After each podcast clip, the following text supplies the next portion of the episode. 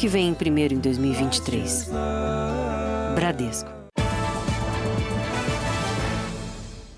Olá, boa noite. Boa noite. Uma operação em três estados brasileiros prendeu hoje 38 suspeitos de participação num roubo milionário a uma empresa. Na ação, a quadrilha alugou salas no prédio onde funcionava a companhia. Os criminosos transferiram mais de 10 milhões de reais para dezenas de contas bancárias. Os suspeitos presos hoje seriam os donos dessas contas. Ainda era noite quando os carros da polícia saíram do Departamento de Investigação Criminal e já nas primeiras horas da manhã começaram a trazer os resultados da operação. A partir daí, o movimento não parou. Pelo menos 38 dos 76 mandados de prisão foram cumpridos em São Paulo, Santa Catarina e Piauí contra criminosos que praticaram um roubo ousado e milionário em agosto do ano passado. O crime aconteceu no Itaim Bibi, bairro onde estão sedes de grandes empresas e alguns dos apartamentos mais caros da capital paulista. O alvo dos criminosos foi uma empresa de empreendimentos imobiliários. A quadrilha usou na empresa um método parecido com o sequestro relâmpago praticado contra pessoas, que são mantidas em cativeiro enquanto os criminosos transferem dinheiro delas para outras contas. Mas para fazer uma operação dessas em nível empresarial, o bando precisou de organização e muita gente. Segundo a polícia, a quadrilha era formada por aproximadamente 90 pessoas. É uma modalidade delituosa não tão comum, mas que neste ano, no ano passado, é, aconteceu algumas vezes, é, onde foram alvos não só a empresa como instituições financeiras, onde é, efetivamente é, eram, a subtração era feita através de transferências bancárias. 22 dias antes do roubo, a quadrilha alugou uma sala no mesmo prédio da empresa. Estas imagens mostram os integrantes responsáveis pela locação. No dia do crime, dois homens flagrados no elevador invadiram a empresa e, durante quatro horas, obrigaram os funcionários a transferir 10 milhões de reais para 88 contas correntes em diversos estados e no Distrito Federal. As transferências variaram entre 49 mil e 200 mil reais. Foi este núcleo da quadrilha, o financeiro, responsável pela pulverização do dinheiro roubado, que foi desmantelado hoje. Essas pessoas não são laranjas, porque nesse fato específico é, havia um ajuste prévio e eles estavam aguardando o cometimento do roubo para já iniciar as transações subsequentes para que esse dinheiro efetivamente é, chegasse à mão da quadrilha. Todos os presos vão responder por roubo e organização criminosa. Se eles abriram a conta um dia antes do, do crime do roubo, de manter pessoas é, privadas ali da sua liberdade, se eles trocaram mensagens, ligações durante o. Está mais que comprovado que ele está agindo como um coautor. Então, esse entendimento, se isso se tornar um entendimento jurídico majoritário, pode ser um divisor de águas é, para a redução desse problema grave que nós enfrentamos hoje, que, que são os sequestros das quadrilhas do Pix.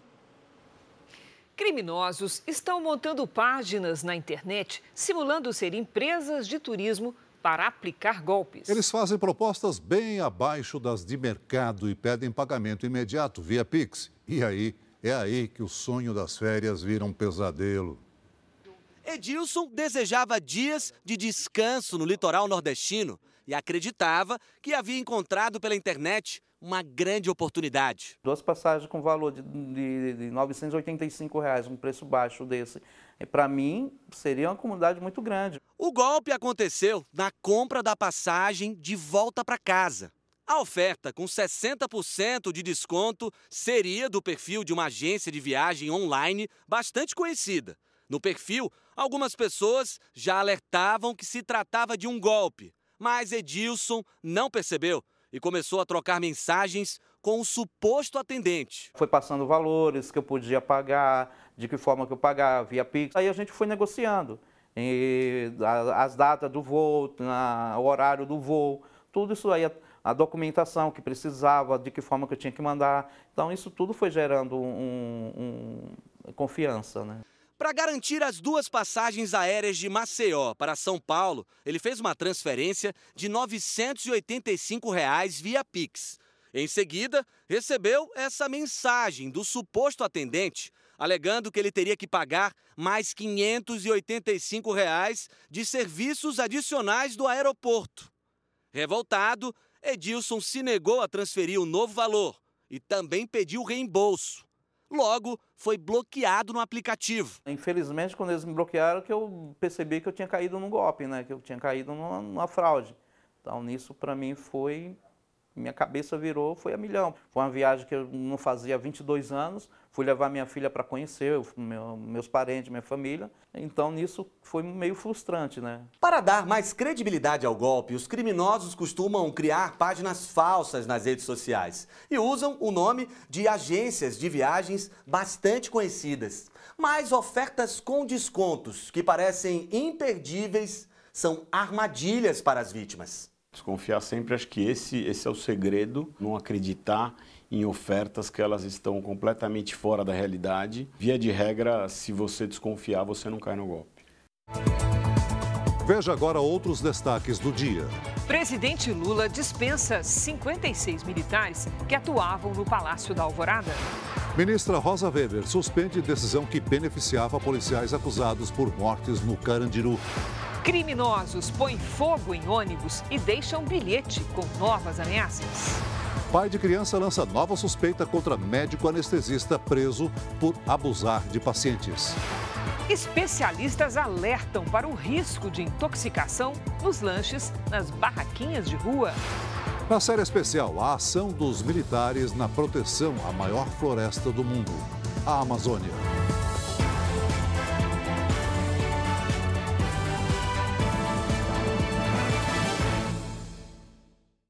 Oferecimento: cartões Bradesco, muito mais benefícios.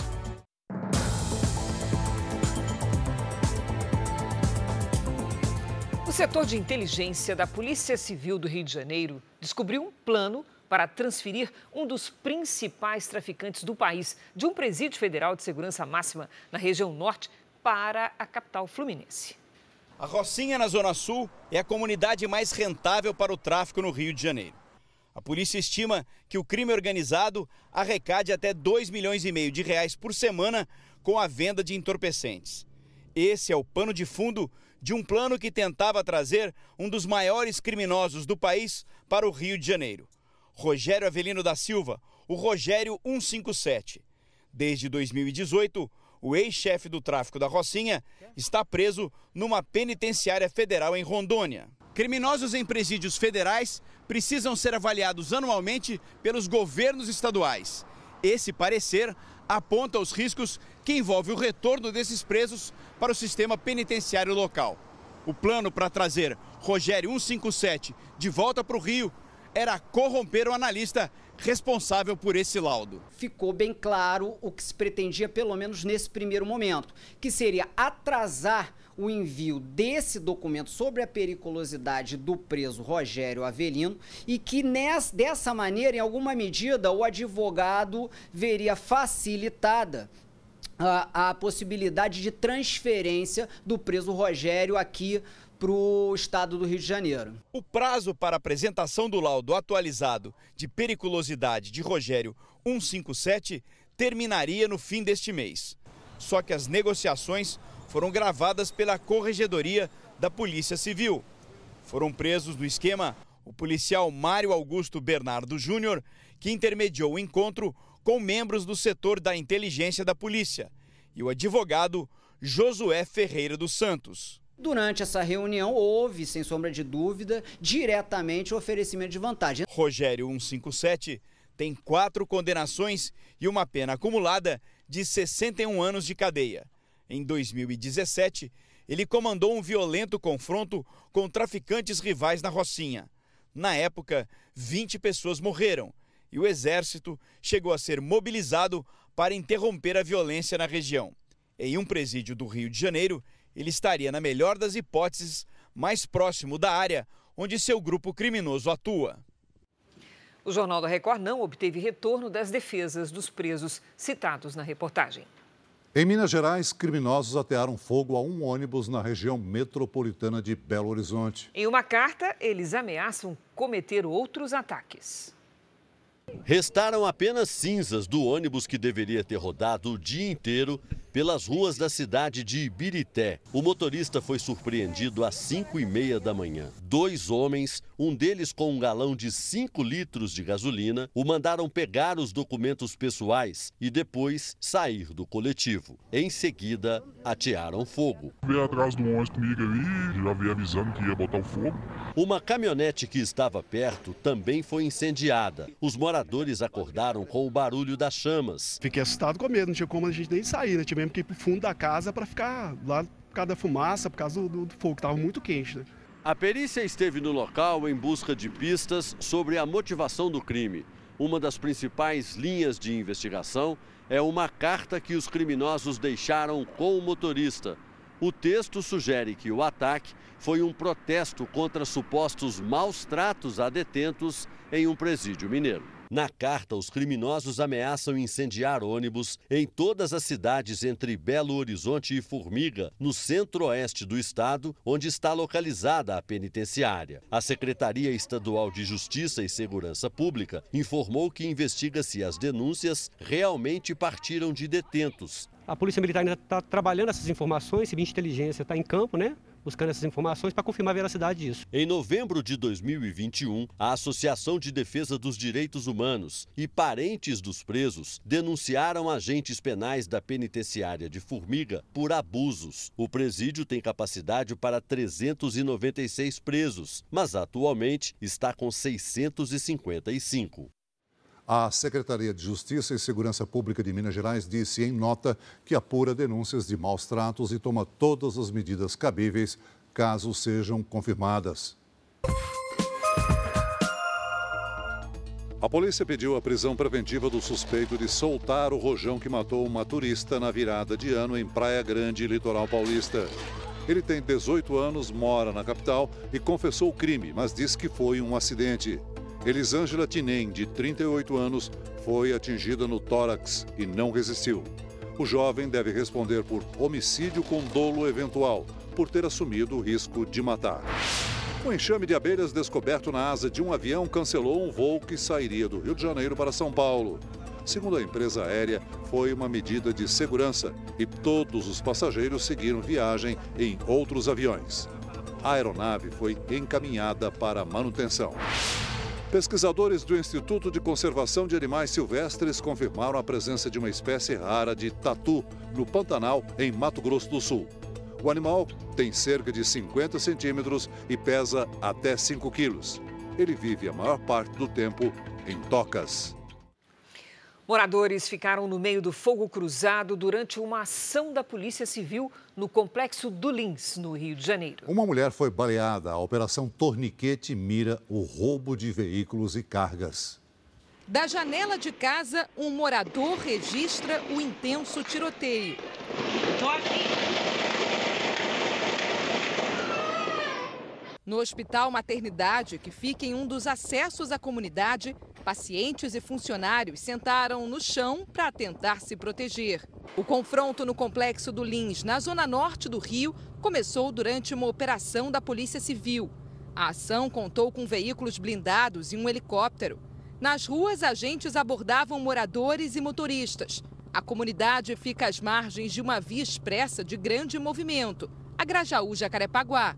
A operação tinha como alvo uma quadrilha de roubo de veículos e cargas. De acordo com a polícia, os carros eram roubados em diversos bairros da cidade e levados para dentro da comunidade, onde eram clonados para revenda.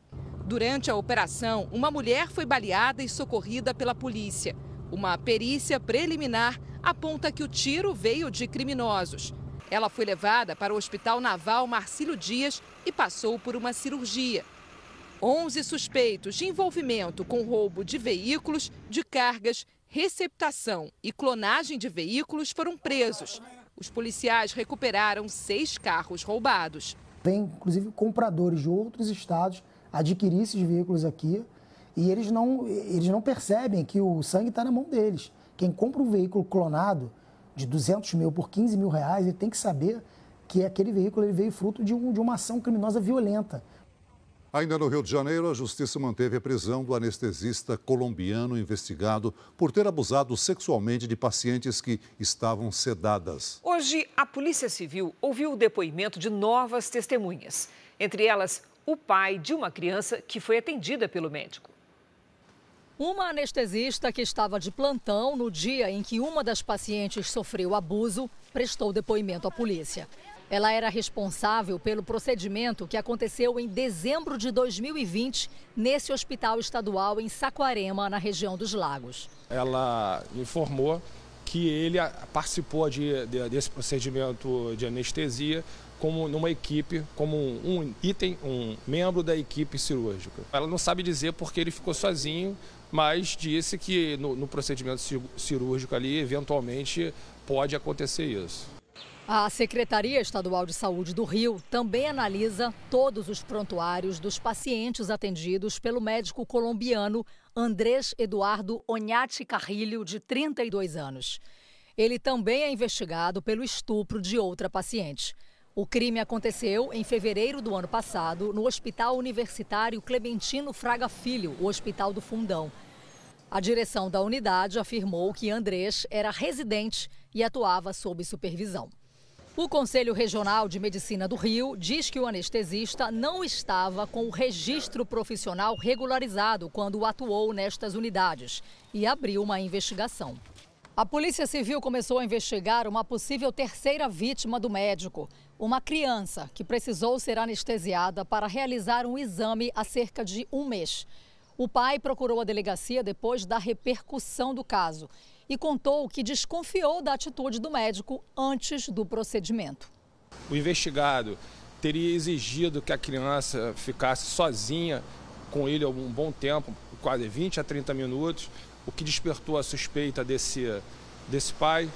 Em depoimento, o pai disse que uma enfermeira acompanhava Andrés no momento em que a filha de um ano estava sendo anestesiada, mas que a profissional entrava e saía do local para pegar materiais em outra sala e a menina ficava sozinha com o médico. Além dos estupros, o colombiano também responde por armazenar e produzir pornografia infantil Cerca de 20 mil imagens foram encontradas nos aparelhos eletrônicos apreendidos na casa do anestesista. Há suspeita de que 13 vídeos possam ter sido produzidos por ele. A defesa de Andrés informou que só vai se pronunciar nos autos do processo. A Secretaria Estadual de Saúde disse em nota que colabora com a investigação. Nos Estados Unidos, um homem foi preso após o filho dele ser flagrado brincando com uma arma. As imagens foram feitas por câmeras de segurança. Sozinho, um menino que ainda usa fraldas brinca com um revólver. Ele balança, aponta a arma e dá para ver que aperta o gatilho algumas vezes. Para ele, tudo é brincadeira, mas essa pistola é real e pertence a Shane Osborne, o pai da criança. A cena chocante no estado de Indiana foi gravada por uma câmera de segurança. Policiais foram acionados imediatamente, mas Osborne negou ter uma arma em casa. Só que numa rápida busca, a pistola foi encontrada em uma escrivaninha e o mais assustador, estava carregada. O pai do menino acabou preso por negligência acusado de pôr em risco a vida do filho e a dos vizinhos. Moradores confirmaram que aquela brincadeira perigosa já ocorreu outras vezes. Já no estado da Virgínia, uma professora ficou gravemente ferida depois de ser baleada por um de seus alunos. O estudante levou uma arma para a escola na primeira semana de aula. Ele tinha apenas seis anos de idade. Aqui nos Estados Unidos, a Constituição garante que todo cidadão possa ter uma arma de fogo para uso em defesa pessoal. O problema é que cada vez mais crianças e jovens têm acesso a armas que, por lei, deveriam estar guardadas em locais seguros dentro das casas. Só em 2022, mais de 6 mil menores de idade foram mortos ou feridos por tiros é o maior número em quase uma década. Em 2021 não foi muito diferente, com mais de 5.700 ocorrências. Veja ainda hoje: mergulhadores do Porto de Santos encontram cocaína em casco de navio que ia para a Itália. E veja também as dicas para não correr o risco de se intoxicar ao comer lanches nas barraquinhas de rua.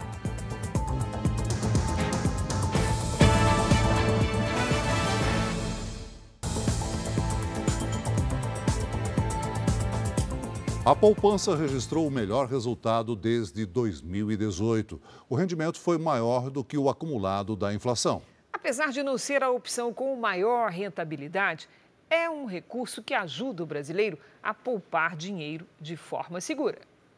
Tudo o que sobra da renda do professor de idiomas tem um caminho garantido. Todo o dinheiro que eu tenho, ele fica na poupança. Desde que comprou o apartamento onde mora, a poupança tem sido a forma mais prática para sacar o dinheiro investido. Às vezes eu deixo algum um mês, um meio, eu estou num processo muito rápido, o dinheiro está entrando e está saindo, está entrando e está saindo. A aplicação usada pelo professor é a mais tradicional e procurada pelos brasileiros. No ano passado, aconteceu algo que não se via desde 2018. A poupança teve um rendimento acima do acumulado da inflação. O IPCA deu 5,79%, a poupança 6,17%.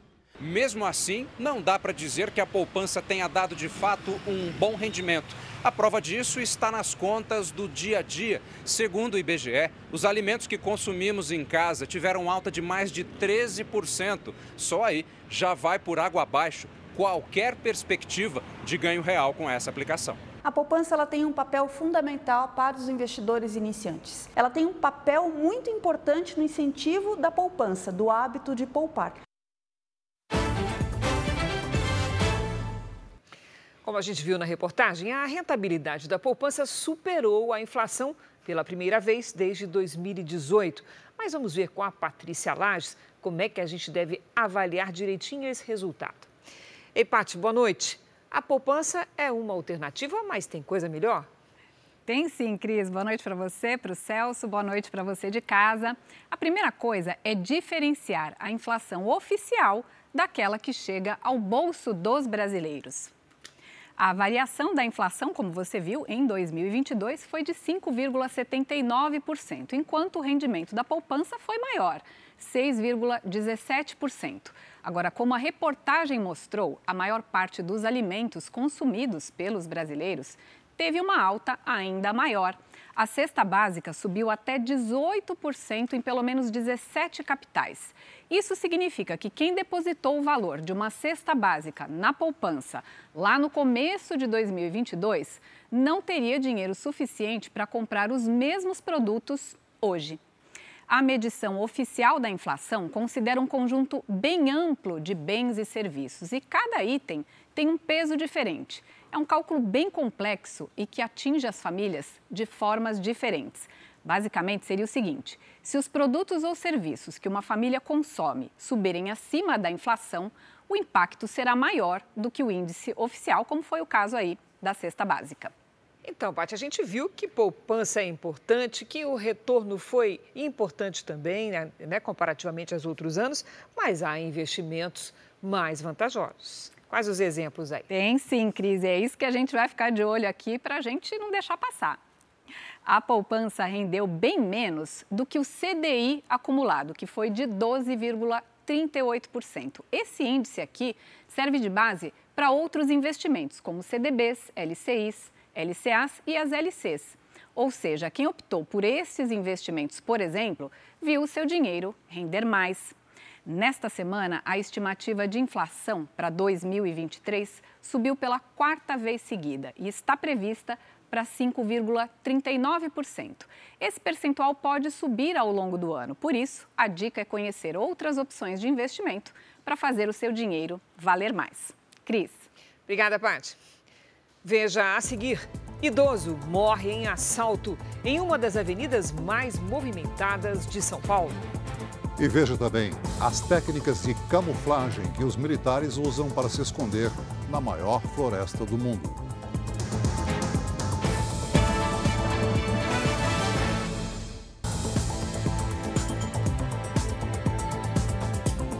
O corre-corre do dia a dia muitas vezes nos obriga a recorrer aos alimentos vendidos na rua. Delícia perigosa, né, Celso?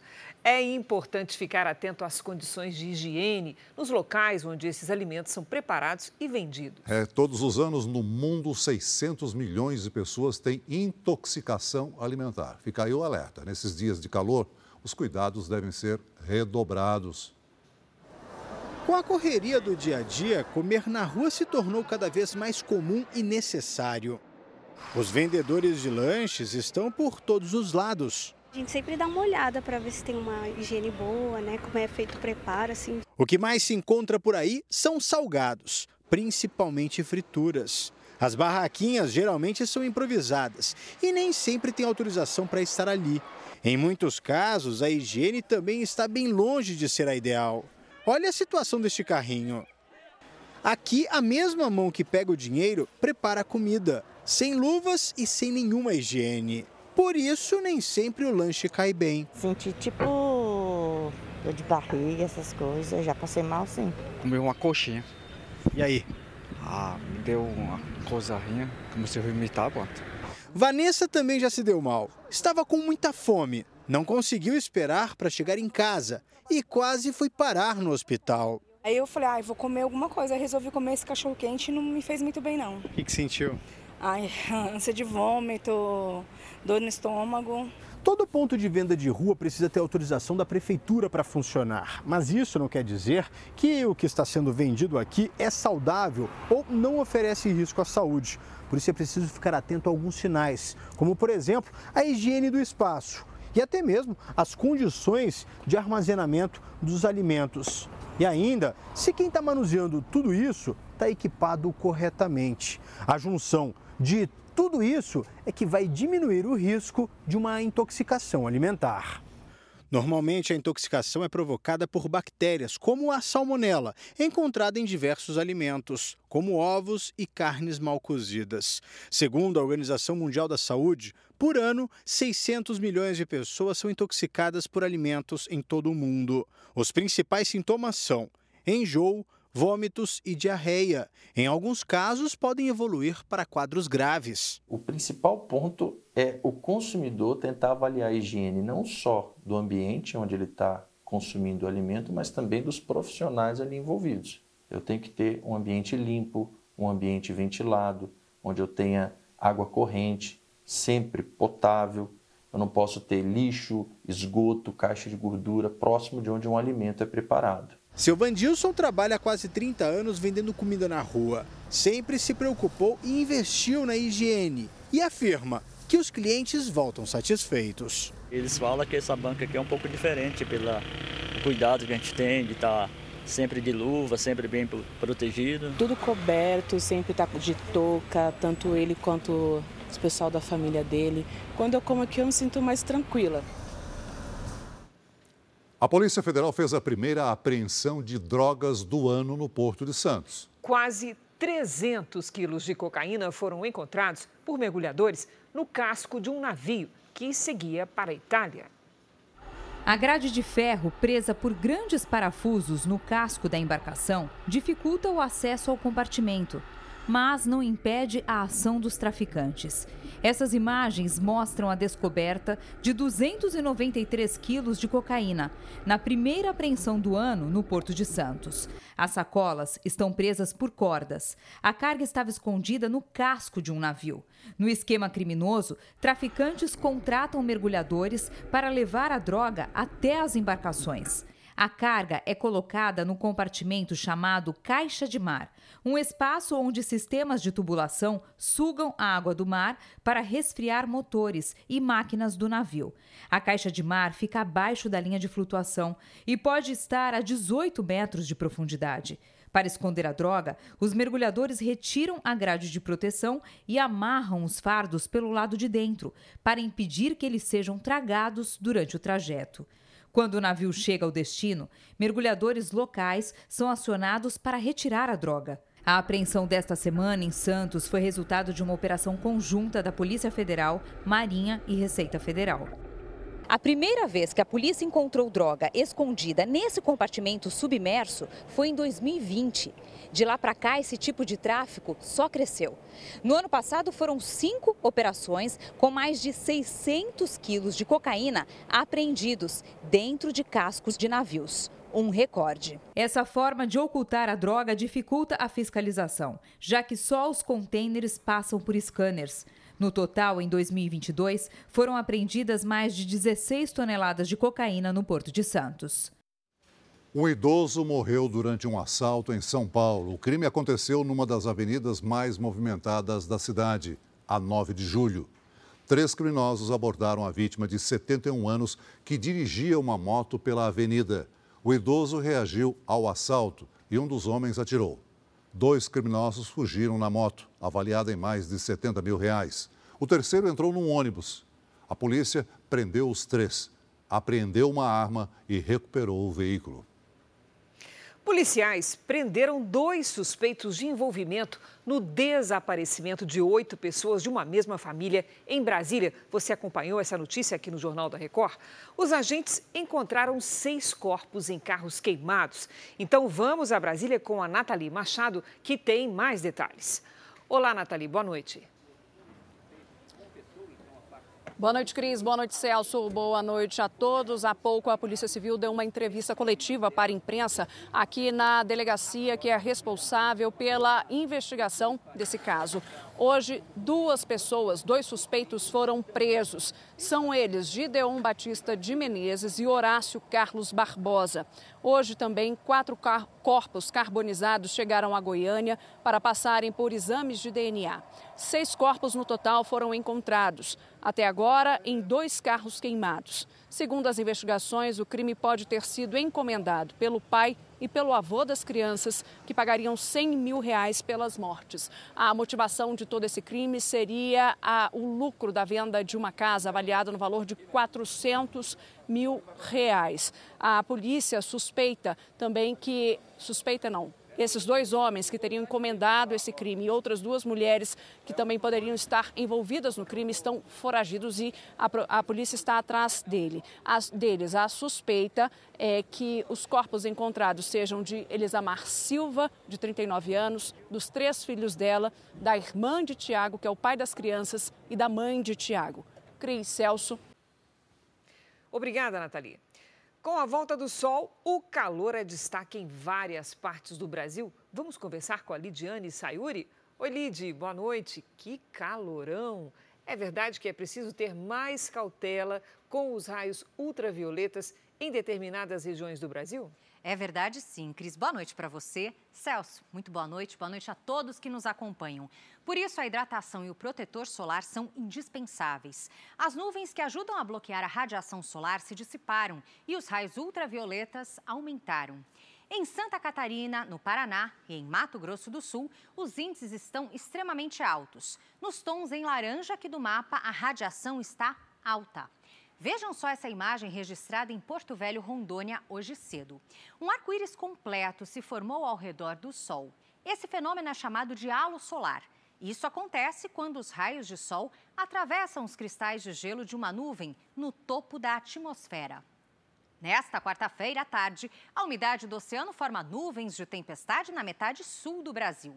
Na metade norte, a chuva pode vir logo cedo. Nas áreas claras, não chove. Em Florianópolis, faz 27 graus. Mais uma vez, o Rio de Janeiro deve ser a capital mais quente, com 35. Em Cuiabá, Teresina e Rio Branco, máxima de 32. Em São Paulo, amanhã faz sol, calor de 30 graus e pancadas de chuva. Entre sexta e sábado, os ventos mudam de direção e a temperatura diminui um pouco. Cris Celso. Valeu, Lidy. Até amanhã, Lidy. Em Davos, na Suíça, o ministro da Fazenda, Fernando Haddad, e a ministra do Meio Ambiente, Marina Silva, defenderam o desenvolvimento aliado a políticas ambientais. A ministra Marina Silva ainda cobrou os repasses de verbas para a proteção ambiental prometidos por países que assinaram o Acordo de Paris. O Brasil foi tema de um painel que teve a presença dos dois ministros. Marina Silva, que comanda a pasta do meio ambiente, foi direta e falou sobre o compromisso firmado no Acordo de Paris, assinado em 2015. Na ocasião, países ricos se comprometeram a destinar 100 bilhões de dólares, mais de 500 bilhões de reais por ano, para nações em desenvolvimento financiarem projetos de proteção ambiental. O Brasil quer dar uma contribuição é, para a mudança climática e não só do ponto de vista daquilo que internamente nós somos capazes de fazer, mas ajudando a que se tenha avanço para além da regulação. Nós temos uma boa regulação global, mas faltam os investimentos. Os 100 bilhões que era o compromisso dos países desenvolvidos ainda não foram aportados. Durante o painel, o ministro da Fazenda voltou a prometer uma reforma tributária ainda para o começo desse ano. Apesar do otimismo de Haddad, investidores estrangeiros se mostram preocupados com o aumento dos gastos públicos no Brasil. A gente está pretendendo voltar despesas e receitas ao mesmo patamar pré-crise da pandemia, que é 18,7% no plano federal. Se nós conseguirmos isso em dois anos, a gente consegue zerar o déficit. Isso tem que vir acompanhado de uma série de medidas no plano regulatório, do crédito, da reindustrialização voltada para a transição ecológica. Aqui no Brasil, o governo federal está com problemas para atender ao pedido das centrais sindicais para reajustar o salário mínimo acima do previsto. O orçamento do ano foi sancionado hoje pelo presidente Lula, mas a indefinição continua. Já o reajuste para os professores da educação básica, anunciado ontem, foi criticado pela entidade que representa os prefeitos. Enquanto os novos vidros do Palácio do Planalto eram recolocados no lugar dos que foram quebrados, no terceiro andar, onde fica o gabinete do presidente Lula, a discussão girou em torno do salário mínimo. O presidente se reuniu com o ministro do Trabalho, Luiz Marinho, e com o secretário executivo da Fazenda, Gabriel Galípolo. A equipe da Fazenda insiste que não existe espaço fiscal para aumentar o valor do mínimo para além dos R$ 1.302, mas a maioria das centrais sindicais pede R$ 1.343. A solução que está sendo estudada é um meio termo. O salário mínimo poderá ser reajustado, mas para R$ 1.320. Amanhã, o presidente Lula vai se reunir com cerca de 600 sindicalistas. Já o reajuste, que passa a valer hoje para os professores da educação básica, de 15%, gerou resistência por parte da Confederação Nacional dos Municípios. O aumento dos professores deve gerar um custo aos estados e municípios de 19 bilhões e 400 milhões de reais. De acordo com a nota da Confederação, os municípios não estão obrigados a dar reajuste baseado em dispositivo sem validade legal. Talvez o aumento da inflação do ano passado, que aí tem que haver uma correção, não estamos contra a correção do piso. Só que esse montante inviabiliza a educação no Brasil, não tem nenhuma dúvida disso. Aí nós vamos ver o MEC apresentando grandes projetos para salvar a educação, quando tira dos municípios esse valor e eles não têm como fazer sequer a complementação para a educação do ensino fundamental. Também hoje o Palácio do Planalto informou que a partir de quarta-feira vai começar a pagar 600 reais do Bolsa Família para as famílias de baixa renda. A Polícia Federal trabalha para recuperar informações do telefone celular do ex-ministro da Justiça e ex-secretário de Segurança do Distrito Federal, Anderson Torres, preso por suspeita de omissão durante a depredação das sedes dos três poderes. Os dados podem estar armazenados na nuvem, ou seja, preservados. Hoje, 56 militares que atuavam no Palácio da Alvorada, residência oficial da Presidência da República, foram dispensados. Os 56 militares são de patentes mais baixas, como soldados, cabos e sargentos, que atuavam principalmente na segurança das residências oficiais e do Palácio do Planalto. Eles ficam à disposição das Forças Armadas. A decisão ocorre em meio à desconfiança do presidente Lula com a atuação de militares durante o ataque às sedes dos três poderes. Hoje, o ministro da Defesa, José Múcio, convidou o ministro da Casa Civil, Rui Costa, e os comandantes do Exército, da Marinha e da Aeronáutica para um almoço, na tentativa de melhorar melhorar o clima das instituições com o governo. O ministro-chefe da Casa Civil, Rui Costa, minimizou as dispensas anunciadas hoje. E essas trocas é natural que ocorram, até porque o governo que saiu tem pouca ou nenhuma é, sintonia com o governo que entrou. Não se trata de confiança. Mudança, né? Quando você, mesmo dentro da, é, das áreas militares, nós tocamos comandantes. Então, é natural que todos os outros assessores, mesmo dentro das Forças Armadas, você haja um rodízio entre as pessoas. Em outra frente, integrantes do governo pressionam a Polícia Federal a avançar sobre o suposto grau de envolvimento do ex-ministro da Justiça, Anderson Torres, nos atos extremistas de 8 de janeiro. Agentes trabalham para ter acesso aos dados do celular de Torres. O ex-ministro e ex-secretário de Segurança do Distrito Federal chegou ao Brasil sem o aparelho e com a alegação de que teria esquecido o telefone em Orlando, nos Estados Unidos. Segundo fontes da Polícia Federal, a Interpol já foi acionada para ajudar a recuperar o celular. Torres segue preso no batalhão da Polícia Militar em Brasília. Hoje recebeu a visita do advogado que o defende da acusação de omissão diante do quebra-quebra. A polícia prendeu mais uma suspeita de financiar o vandalismo. Uma mulher de 48 anos, identificada como Elisângela Cunha Pimentel Braga, se entregou à Polícia Federal em Campos dos Goitacazes, no Rio de Janeiro, ontem à noite.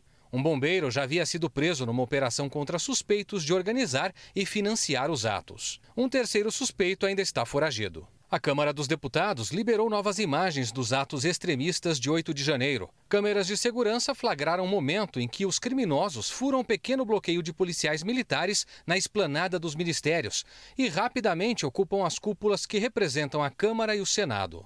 De dentro da Câmara, as imagens mostram os vândalos depredando o que viam pela frente, incluindo uma maquete das sedes dos poderes e entrando em confronto com a Polícia Legislativa. Uma massa de pessoas tentou entrar no plenário da Câmara, mas os agentes de segurança da casa conseguiram controlar a situação. Para manter os criminosos distantes do plenário, os policiais precisaram usar bombas de efeito moral. E o Supremo Tribunal Federal iniciou uma campanha com uma série de vídeos institucionais em resposta aos atos de vandalismo. O material será divulgado em redes sociais, com o objetivo de chamar a atenção para o que os ministros classificaram como lamentável episódio e que a democracia e a Suprema Corte saem fortalecidas desses acontecimentos. O Supremo trabalha para reconstruir o plenário para a abertura do ano judiciário, com a presença de autoridades dos três poderes em 1 de fevereiro. O ministro do Supremo, Gilmar Mendes, determinou a soltura de 85 presas que estavam em regime semiaberto. O objetivo é liberar vagas na penitenciária feminina do Distrito Federal, conhecida como Colmeia, para detentas suspeitas de participação nos atos de 8 de janeiro. E o interventor na Segurança Pública do Distrito Federal, Ricardo Capelli, anunciou a prisão em Mato Grosso de um segundo suspeito de envolvimento na tentativa de explodir um caminhão-tanque no aeroporto de Brasília na véspera do Natal. Um terceiro envolvido segue foragido. O Supremo Tribunal Federal suspendeu o indulto concedido a policiais militares condenados pelo massacre do Carandiru. O benefício foi dado pelo ex-presidente Jair Bolsonaro pouco antes do fim do seu mandato. Em decisão liminar, a ministra Rosa Weber suspendeu parte do decreto do indulto, que cancelava as condenações dos policiais envolvidos no caso. A medida tem caráter provisório. 111 presos morreram no presídio do Carandiru, em São Paulo, em 1992, depois que a Polícia Militar invadiu o local para acabar com uma rebelião.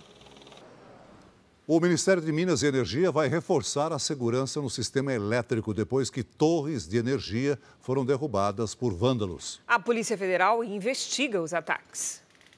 O Ministério de Minas e Energia ampliou o monitoramento de refinarias e linhas de transmissão. Os ataques começaram no mesmo dia dos atos de vandalismo na Praça dos Três Poderes, em 8 de janeiro. 16 torres de energia foram danificadas em um período de cinco dias. Quatro foram derrubadas. Os casos aconteceram no Paraná, em São Paulo e Rondônia, mas não houve interrupções no fornecimento de energia. Praticamente todos os as redes de transmissão, menos a última desse final de semana em São Paulo, já estão em pleno funcionamento. É, nós não tivemos nenhum problema no sistema. O nosso operador nacional do sistema, nosso ONS, eu costumo dizer que ele só se compara ao SUS nacional. é um sistema muito moderno, não houve nenhuma interrupção do sistema, os serviços continuaram completamente regulares. Os atos de vandalismo fizeram o Ministério criar um grupo de trabalho para evitar problemas maiores no futuro. O Ministério de Minas e Energia disse que não é possível afirmar que os ataques tiveram motivação política. Isso só mesmo a Polícia Federal, que já abriu inquérito para investigar os casos, vai responder mais à frente. Por enquanto, o governo promete investir em câmeras de segurança e drones para proteger o sistema. O ministro afirmou ainda que os prejuízos financeiros das manutenções serão pelas companhias de energia elétrica, mas lembrou que no final da linha a conta acaba sobrando para o consumidor. Imagens de segurança mostram o susto que esse maquinista levou ao ter a cabine invadida por uma enxurrada. O trem que ele conduzia em São Paulo descarrilou. Chovia muito forte no momento do acidente e, com o impacto, a água caiu pelo teto. O homem subiu no banco para pedir ajuda.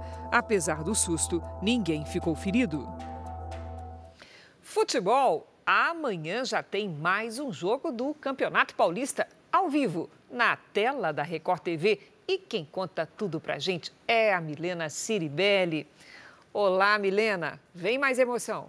É, Cris, está começando a segunda rodada do Paulistão. Boa noite para você, Celso, boa noite a todos. Amanhã, às nove e meia da noite, tem Guarani e Santos ao vivo para todo o Brasil, menos Rio de Janeiro. O Santos está motivado para apagar as campanhas ruins dos últimos anos. A vitória na estreia traz alívio para o Santos. Afinal de contas, nas duas últimas edições do Campeonato Paulista, o Peixe decepcionou e caiu logo na primeira fase. Agora o desafio é fora de casa.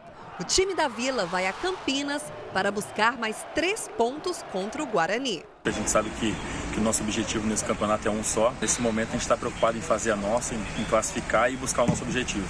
O jovem atacante Ângelo, que foi avisado da morte do avô assim que acabou a partida contra o Mirassol, voltou a treinar depois de acompanhar o enterro em Brasília e deve ser relacionado.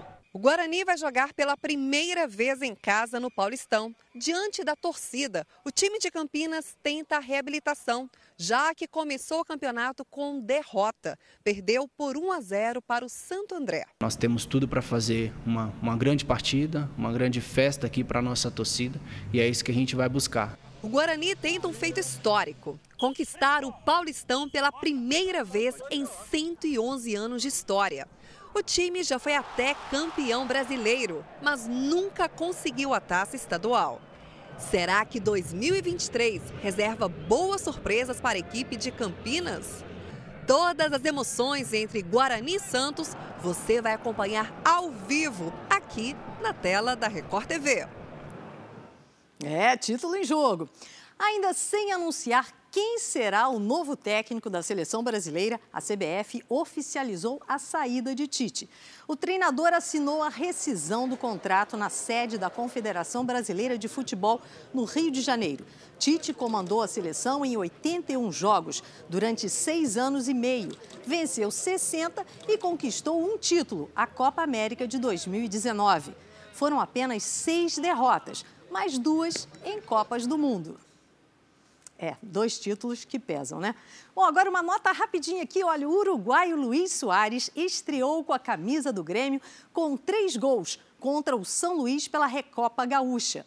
O jogo está no segundo tempo. Boa sorte, então, para o Luizito. Eu fico por aqui. Você acompanha todos os detalhes do Paulistão 2023 no r7.com. Cris, Celso. Obrigada, Milena. Boa noite, Milena.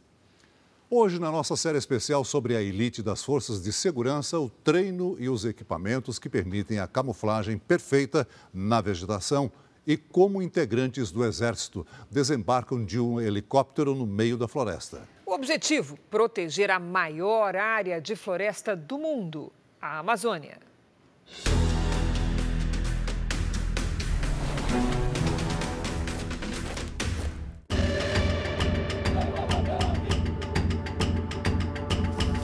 Olhos e ouvidos atentos. Na floresta, o perigo pode vir de qualquer lugar e quase sempre antecipar um ataque é uma questão de vida ou morte.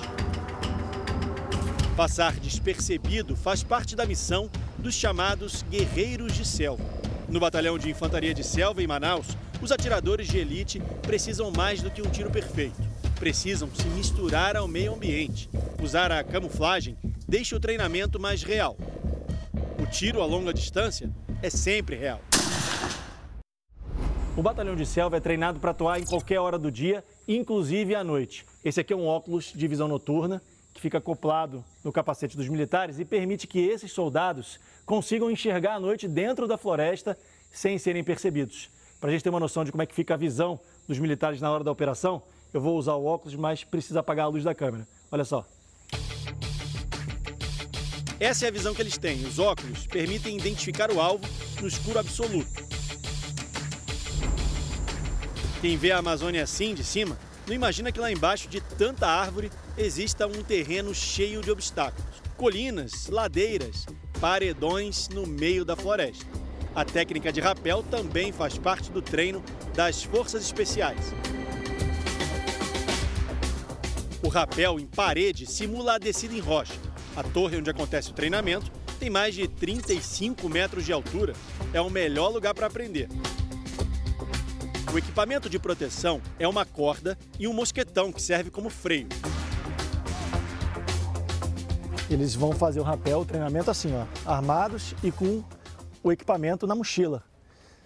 Tem soldado, tem cabo, sargento. Sargento, quanto é que pesa essa mochila aí? Cerca de 25 a 35 quilos, mais ou menos. Aguenta quanto tempo fazendo isso? Dias, uma semana, duas semanas, três semanas, dependendo da missão. A gente é preparado para quantos dias for preciso. Vamos ver se é simples. Vamos lá fazer o rapel. Vou ver se eu consigo fazer e se é pesado ficar com a mochila nas costas. Vamos lá. Escutando o ventinho aqui bater, dá uma atenção. O militar me ensina como descer. Segurança! E aí, tá, Agora foi Foi assim?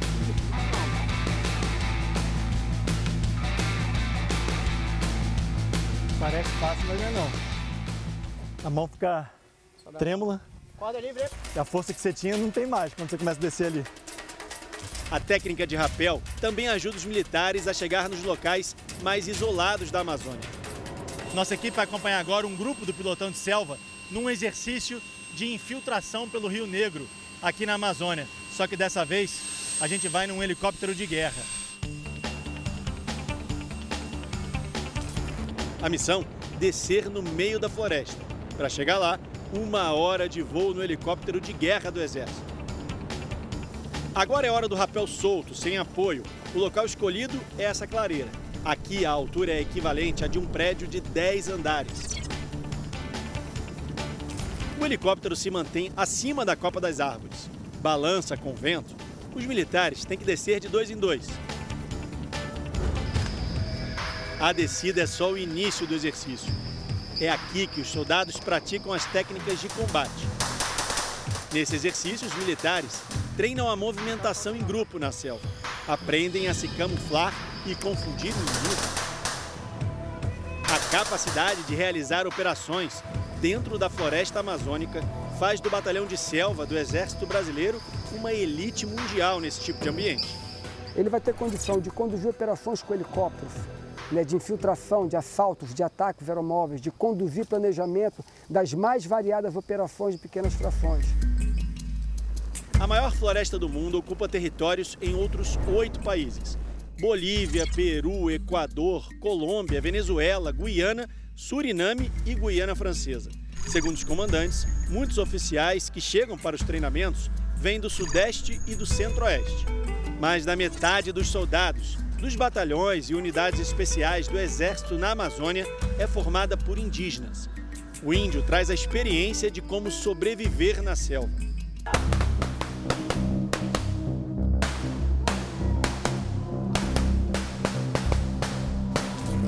Os militares usam munição de festim durante o treinamento. O som também ajuda a treinar os ouvidos dos combatentes dentro da floresta. De cada 10 homens que entram no curso de operações na selva, 7 chegam ao fim. Meses de esforços até a recompensa, a festa de formatura no batalhão de selva. É o momento em que as portas dos quartéis em Manaus se abrem para pais e filhos dos formandos. Aqui nascem os novos guerreiros de Celta. Essa edição termina aqui e à meia-noite e meia tem mais Jornal da Record. Você fica agora com a novela Jesus e logo depois de Amor Sem Igual tem A Lei e o Crime. Ótima noite para você. Boa noite.